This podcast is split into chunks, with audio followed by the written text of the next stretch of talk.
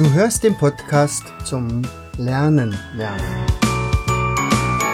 Von und mit Jens Vogt, Leiter der Akademie für Lernmethoden. Bring dein Hirn zum Leuchten.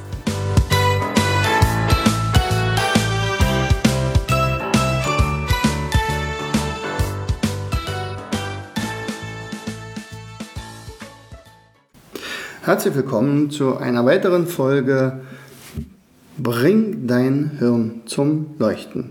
Hier ist euer Jens und ich melde mich mal wieder aus Fürstenwalde und habe heute eine kleine Geschichte für euch mitgebracht. Diese Geschichte handelt von einem Studenten namens Kyle, also Kyle McDonald. Und vielleicht hast du schon etwas mal oder einmal etwas von ihm gehört. Die Geschichte ist nämlich, es handelt sich um eine rote äh, Büroklammer. Aber vielleicht fangen wir mal ganz anders an. Also die Idee äh, zu einem Mindmap über die Büroklammer kam uns, äh, weil die jetzt gerade 100 Jahre alt wird. Also 1919 hat ein gewisser Heinrich Sachs die jetzige, die aktuelle Büroklammer erfunden.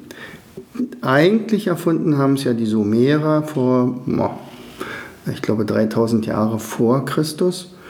Und ähm, die haben also schon Papier äh, geheftet, ohne es zu verletzen. Das war nämlich die Idee. Also tackern ist die eine Sache äh, etwas ranzuklemmen, ohne dass da ein Knick drin entsteht, das ist schon was anderes. Ähm, die Büroklammer im ursprünglichen Sinne, also vor dem Heinrich Sachs, das ist übrigens eine Erfindung von dem Johann Wahler. Und der bekam das erste Patent darauf. Allerdings war der Johann Wahler übrigens die gleichen Initialen wie ich, Jens Vogt, also JV und Jules Verne. Jetzt sind wir also schon zu dritt. Der kommt aus Norwegen. Ja, und der hat also damals die Büroklammer erfunden. Ähm, eine sehr erfolgreiche Erfindung, wenn man so will. Sie ist ja mehr oder weniger fast gar nicht verändert worden. Also nach dem Heinrich Sachs, da gibt es natürlich die unterschiedlichen Formen wie verzinkt, vermäßigt, verkupfert und so. Aber ähm, die ursprüngliche Form so ist schon noch ewig geblieben. So, und bei der Gelegenheit, als ich nun da ein bisschen recherchiert habe, was ist denn das Besondere über eine Büro, was, äh, was, was äh, äh, macht eine Büroklammer außerdem noch? Also natürlich heftet man dort damit Papier, aber es ist tatsächlich auch eine unglaubliche Quelle von Kreativität. Und da wir ja bei uns in der Akademie für Lernmethoden ähm, naja, uns auf die Fahne geschrieben haben, besonders kreativ zu sein, also die Kreativität der unserer Nutzer, unserer Fans, unserer Kunden auch zu trainieren und zu verbessern, dachte ich, das passt ganz gut mit dieser Geschichte mit der Büroklammer. Ähm, bei dem Mindmap kommt es unter anderem auch daran, wie man so eine Büroklammer auch nutzen kann. Also nicht nur zum Heften. Übrigens nur ein geringer Teil der Büroklammer, die hergestellt werden, werden tatsächlich fürs Heften genutzt. Andererseits wird es ganz häufig für alles Mögliche genutzt. Also im Büro äh, verbiegt man welche, wenn man ein bisschen gelangweilt ist oder wenn man telefoniert und baut da kleine Kunstwerke daraus. Übrigens hat sich ein, ein Psychologe sogar darauf ähm, spezialisiert, dann zu analysieren, was für ein Typ derjenige ist, der da so irgendwas gemacht hat. Oder man kann es als Schlossöffner nutzen, zum Beispiel bei Handschellen. äh, als Lesezeichen sowieso, als äh, Reißverschlussreiter, als Schraubenzieher, als Handy-SIM-Kartenöffner. da gibt es ja so ein ganz, kleine, ganz kleines Loch und das passt wunderbar, wenn man da so eine Büroklammer aufbiegt. Und ich glaube, du ähm, wirst deine ganz eigenen kreativen Einsatz, Einsatzorte oder Einsätze gefunden haben, wie man eine Büroklammer nutzen kann. Und jetzt kommen wir mal zu dem One Red Paperclip. Das ist also eine rote Büroklammer und die hat eine ganze, eine ganz tolle Geschichte hinter sich.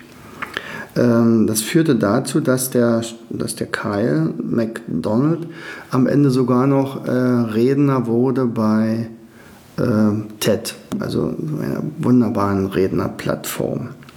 Der hatte sich nämlich damals vor einiger Zeit, also mal vor zehn Jahren, glaube ich, ähm, gesagt, äh, als er so eine rote Büroklammer in der Hand hatte, was könnte ich denn damit noch machen?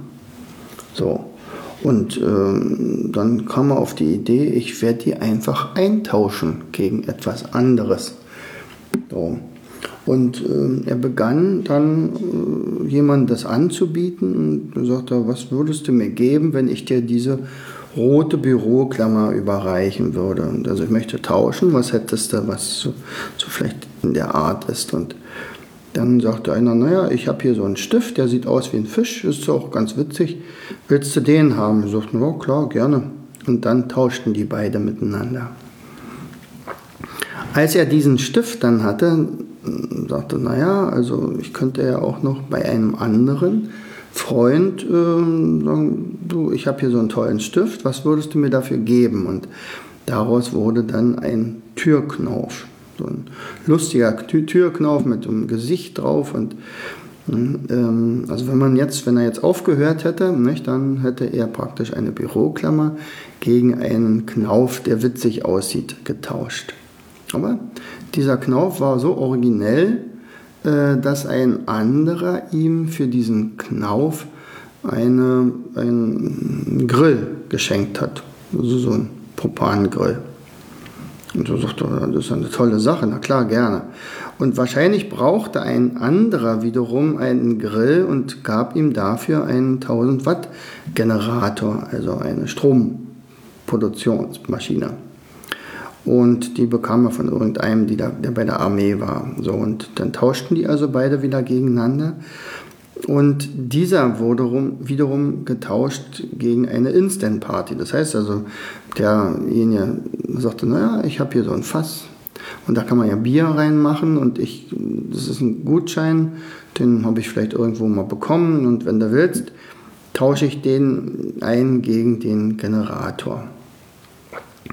Ja, nun hatte er praktisch eine Instant Party und tauschte das dann wiederum gegen einen Motorschlitten irgendwo in Kanada. Und der Motorschlitten wurde eingetauscht gegen eine Reise für zwei Personen. Diese Reise war aber offensichtlich so lukrativ für jemanden, dass der ihm dafür sogar einen Kleintransporter eintauschte. Der Kleintransporter wurde später durch Tausch zu einem Plattenvertrag. Und konnte er aber gar nicht singen, also das war ihm gar nicht so viel. Aber ein anderer, der wollte gerne so einen Plattenvertrag und sagt, naja, pass auf, also wenn ich wirklich diesen Plattenvertrag von dir bekomme, dann ähm, überlasse ich dir für ein Jahr meine Wohnung. Das heißt also, die Miete bezahle ich und äh, du kannst dann darin kostenlos wohnen für ein ganzes Jahr lang. Das hat er gemacht. Und ähm, das kam dann so ja, zur Sprache und äh, das war schon jetzt Internet natürlich, er war schon recht bekannt darüber, sodass er sogar bei Alice Cooper irgendwie auf die Bühne kam und da seine riesengroße rote Büroklammer vorzeigen konnte. Und er sagt, pass mal auf, wenn du Lust hast, dann übernehme ich das, den, den, den Wohnung, wenn ich mal wieder hier bin aber äh, du kriegst dafür einen ganzen Nachmittag mit mir ganz persönlich. Und sagt er, ja, okay, prima, können wir gerne machen. So, und dieser, da gab es aber wahrscheinlich einen Alice Cooper-Fan, der dafür alles gegeben hätte. Und das tauschte er, diese Berechtigung tauschte er dann ein gegen eine Fankugel der Band Kiss. Und hier äh, schien das die Sache jetzt wirklich äh, rückwärts zu gehen, denn es war so eine Glaskugel, da stand KISS drauf und, und die, die ähm, Kommentare auf seiner Internetseite sagt, na super. Also erst hattest du das und das und das und das, einen Plattenvertrag und das hast du wieder eingetauscht. Das ist ja so ähnlich wie bei äh, Hans im Glück. Am Ende hast du gar nichts mehr und jetzt hast du so eine komische, äh, kitschige Fankugel, aber ähm, diese Fankugel gab es nur fünfmal auf der ganzen Welt und die Gruppe KISS ist nun mal bekannt und, und da gibt es natürlich Fans und diese Fans, da gab es also eine, sagt er, du, ähm, es geht nicht mehr darum, ob ich sie mir eventuell kaufen könnte oder tauschen könnte. Ich brauche die. Also I need her. Und äh, genau das ist passiert. Also er konnte das eintauschen allerdings gegen eine Rolle in einem Film. So, und dieser Film äh, ist natürlich auch, er ist ja nur kein Schauspieler, hatte also dafür auch nicht so eine große Verwendung, aber halt ein anderer, ein, ich glaube ein Student, der niemals die Chance gehabt hätte, einen, äh, Film, in einem Film mitspielen zu können. Das war aber für den die Chance schlechthin, ähm, sein Talent unter Beweis zu stellen. Der kriegte also dann praktisch die Rolle und gab ihm dafür ein Farmhaus, also ein Haus, ähm, das er dann besitzen konnte, also behalten durfte. So, das heißt also, das ging, die ganze Geschichte ging ein Jahr lang und äh, aus dieser einen roten Büroklammer wurde ein Farmhaus. Nur durch 14 Tausche, mehr nicht. Und das hat mich so fasziniert. Das ist eine, so eine schöne Geschichte. Er sagt, was alles auf dieser Welt so möglich ist. Und ähm, er hatte dann bei TED auch gesagt, also ich werde euch auch über den Show Notes mal diesen Link schicken, äh, wo man dieses, diese, dieses Video sieht, wie er spricht. Und er sagt, ähm, ging es jetzt tatsächlich darum, aus der Büroklammer nun was was möglichst Gewinnträchtiges einzutauschen. Er sagt, eher nicht. Äh, eher ist es so, ähm, dass man Spaß hat und einfach tauscht. Und es kann, äh, ja, also er sagt er, dieses Handeln und dieses Verkaufen muss ja auch gelernt sein und äh, man wird auch immer selbstbewusster bei der ganzen Geschichte. Wichtig ist allerdings tatsächlich, dass man in die Kommunikation kommt. Also man springt ja über seinen Schatten, man verlässt seine Komfortzone und äh, man lernt immer neue Leute kennen, und zwar auch tolle Leute. Und äh, trainieren kann man natürlich auch wirklich dieses Verkaufen oder dieses Handeln, darüber reden, über einen. Und wie gesagt, man äh, springt über seinen eigenen Schatten. So, und ähm, es kann ja sein, also wir möchten ja jetzt auch so eine ähnliche Aktion starten. Das ist ja die Idee dahinter. Äh, wenn du jetzt also Lust bekommst und sagst, wow, das ist eine tolle Geschichte, dann würden wir gerne deine Geschichte hören, dass du uns das mal schreibst über die E-Mail info at mindstation.de. Und zwar der Start wäre ein Mindmap von uns. Also diesmal nicht die Büroklammer, die ist natürlich noch kleiner, aber wir starten mit einem Mindmap. Und wenn du Lust hast, dann meldest du dich bitte bei uns über diese, wie schon genannte, info, äh, info at mindstation.de hast dir vorher ein Mindmap deiner Wahl herausgesucht, schickst uns dann eine Mail mit deiner Adresse, wo wir dann dieses Mindmap dir kostenlos zuschicken. Und dann beginnst du, das, meinetwegen kannst du es ja vorher noch lernen, ähm, und äh, dann beginnst du es einzutauschen und das nächste und das nächste und das nächste. Und wenn du meinst, die Geschichte ist schon toll genug, dann schreibst du uns das einfach. Und äh, wir werden mal sehen, was aus einzelnen Mindmaps geworden ist. Ja, es kann sein, äh, dass du dafür nur einen Stift bekommst. Ähm, es kann aber sein, dass das halt nur der erste Schritt einer unglaublichen Reise ist und das würde mich faszinieren. Ja, also wir wollen einfach mal gucken, wer schickt uns die besten Geschichten über eines unserer Mindmaps. Und äh, ich bin jetzt also zweierlei gespannt. Erstens, ähm, welches Mindmap du dir aussuchst. Also guck einfach in dem Shop, also mindmaps-shop.de. Da haben wir, ah, ich glaube, 400, 420 Mindmaps. Also jede Menge Themen, die sind schön aufgeschlüsselt. Du kannst dir Kategorien aussuchen, du kannst dir überlegen, was, was für ein Mindmap ist für dich besonders wertvoll oder welch, welche Informationen könnten einem anderen besonders viel nutzen. Und dann kannst du ja dann das eintauschen natürlich relativ leicht. Nicht? Und dann guckst du mal, was daraus wird. So, also mindmaps-shop.de und dann guckst du nach Mindmaps. Ja, also in diesem Sinne, äh, ich hoffe, du äh, betrachtest in nächster Zeit eine Büroklammer mit ganz anderen Augen. Vielleicht nur noch mal als, als letzte Geschichte zur Büroklammer selbst.